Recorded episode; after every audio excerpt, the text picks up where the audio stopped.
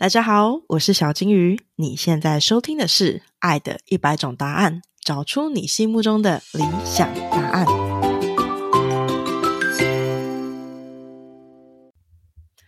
三、二、一，Action！嗨，大家好，我是小金鱼，欢迎来到我的 Podcast《爱的一百种答案》。在这里，我想要透过一百对夫妻的对谈，来了解关系究竟是怎么一回事。我的好朋友《好女人情场攻略》的陆队长介绍过我一本书，叫做《哈佛与 Google 行为科学家的脱单指南》。里面有一句话，我非常的受用。他说：“爱或许是人的本能，但是交往并不是。我们并非天生就知道如何选择适合的伴侣。美好的关系是建构出来的结果，而非缘分巧妙的降临。也就是说，任何事情都是需要学习的。”包含感情，但是我是一个从很小的时候就确定我不想结婚、不想生小孩的人。有意思的是，我最近突然在想，我的不婚主义是否是因为我从来没有过仔细深入研究关系这个领域？就像是有些人不想创业，因为他没有花时间研究过创业；有些人不想当高阶主管，因为他没有研究高阶主管。当然，研究过后，我可能会改变心意，也可能会更坚定我原本的决定。但是无论如何，我认为这都是更了解我自己的一部分。但是过去，因为我预设了我是一个不婚主义者，所以我下意识的总是认为关系是我不需要研究的范畴。我深信，我就算不进入婚姻，我仍旧可以有很精彩的人生。这个逻辑乍看之下是没有毛病的。但是婚姻并不单单是要创造精彩人生而已，而且我好奇的是婚姻这样的关系。尤其在我最近分手后，我发现我渴望建立良好的关系。我的前男友是我自己透过许愿清单找到的男友，在各个方面他都是我亲自列出的清单上的样子。但很可惜的是，他却在两年后分手了。我不禁在想，是我。列清单的方向错误了吗？可能是我不知道我要什么，又或者是说我其实没有那么擅长经营感情，对吧？更有可能的是，我不排斥这两者是同时存在的。不过有一个好消息，那就是我对于可以吸引到我想要的伴侣这件事情是完全不怀疑的，而且我的确成功过了，对吧？因此，我认为我需要的是研究出我想要的。样子究竟是什么？研究出我想要的关系是怎样的关系，同时学习如何经营关系。就像是我们总是在认识了很多人之后，你就会找到了自己的 role model，或者是你从不同的人身上拼凑出了你自己想要成为的那样子。因此，如果我可以透过大量的案例观察学习，我有很高的可能性可以从中截取我想要的关系的样貌。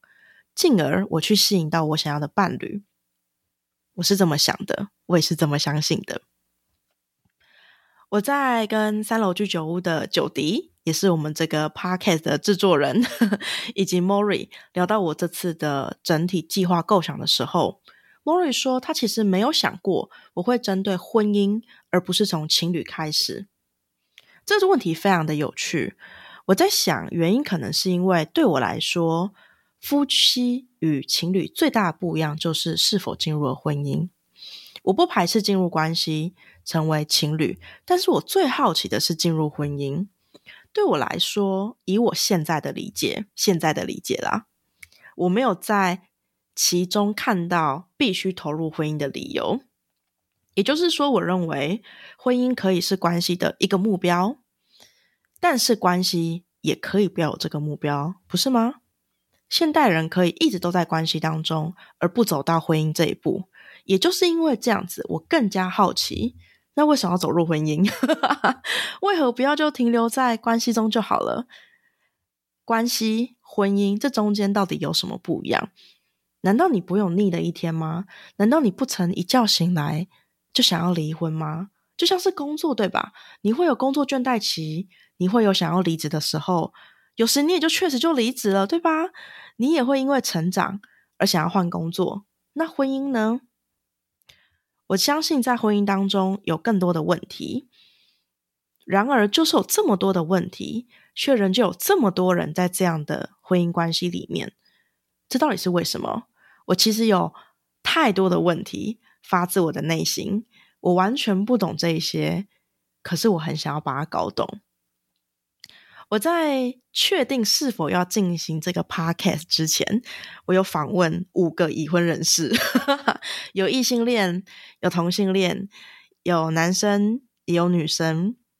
我非常惊讶，无论我之前是否熟悉他们，在婚姻的话题里，我每一次都会得到意料之外的答案，而且这些答案是从来不曾出现在我脑海过的。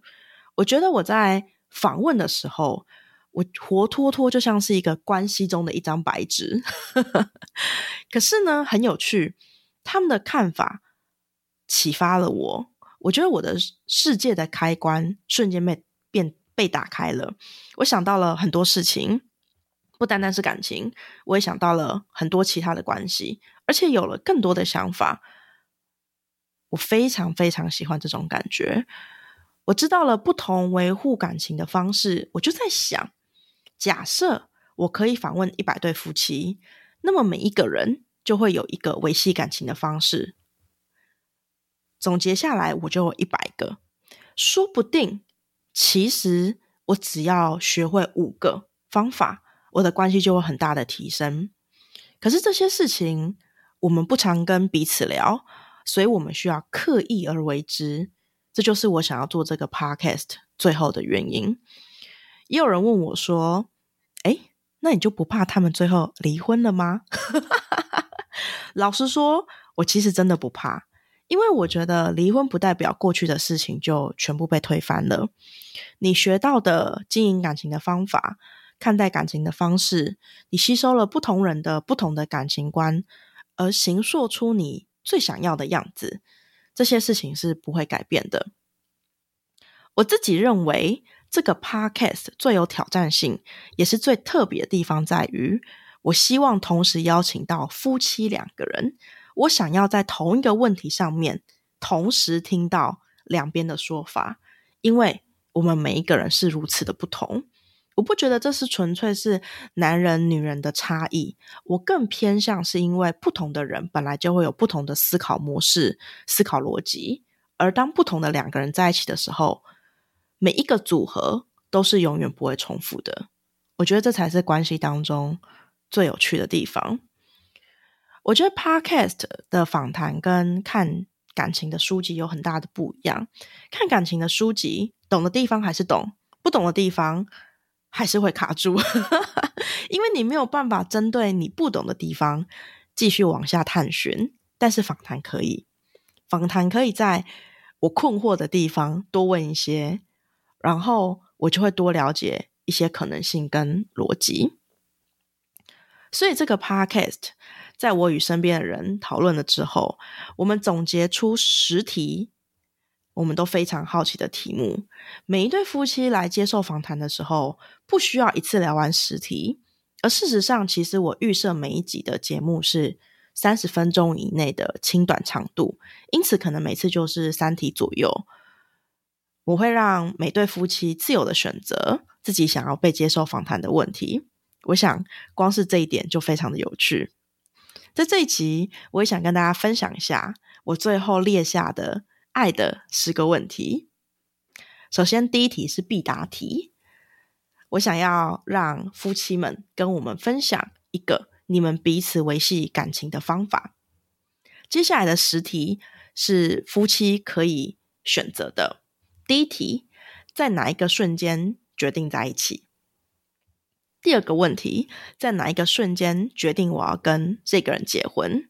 会有这两题的原因，是因为我发现很多人都会说，决定在一起跟决定结婚是两个非常不同的，嗯，思考逻逻辑。因此，我认为这两个逻辑都非常的值得听一下。第三题，你觉得喜欢跟爱的差别是什么？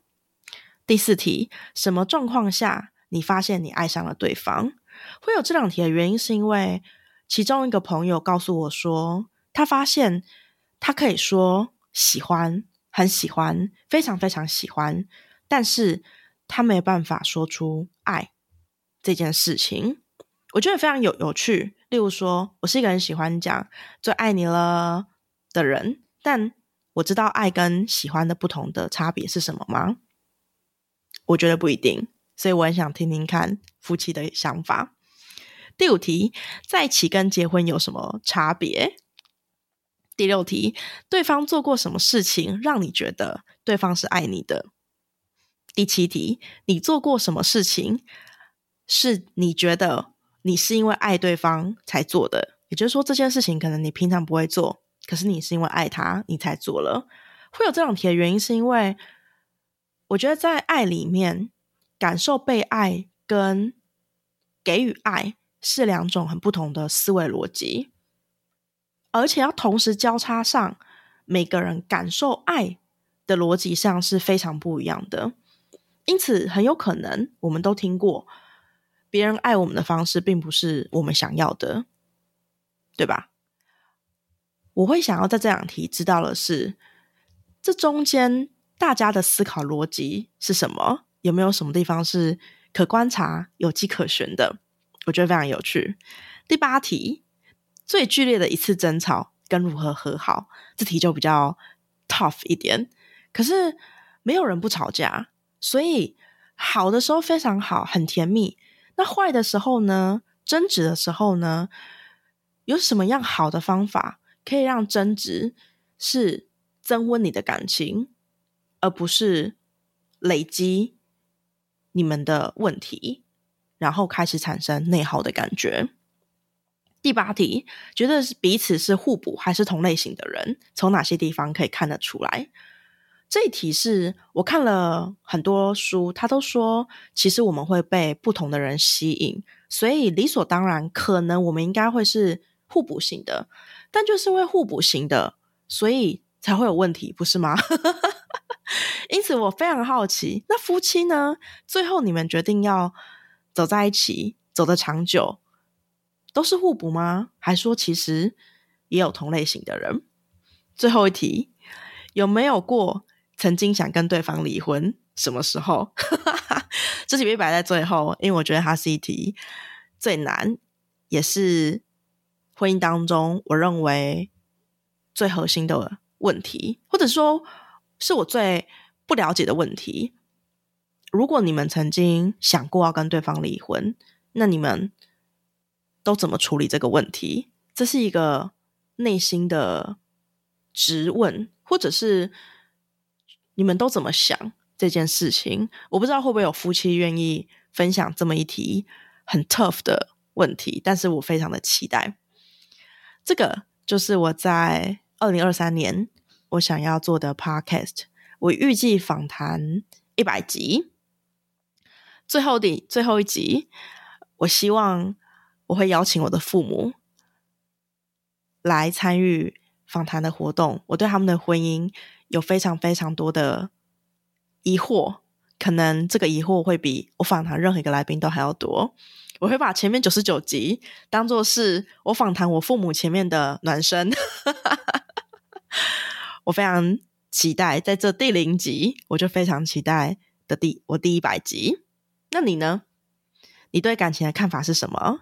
你身边有结婚一到九十九年，你觉得非常适合访谈的夫妻吗？如果有的话，非常欢迎你私讯小金鱼的人生实验室，欢迎推荐给我。我们下期见，拜拜。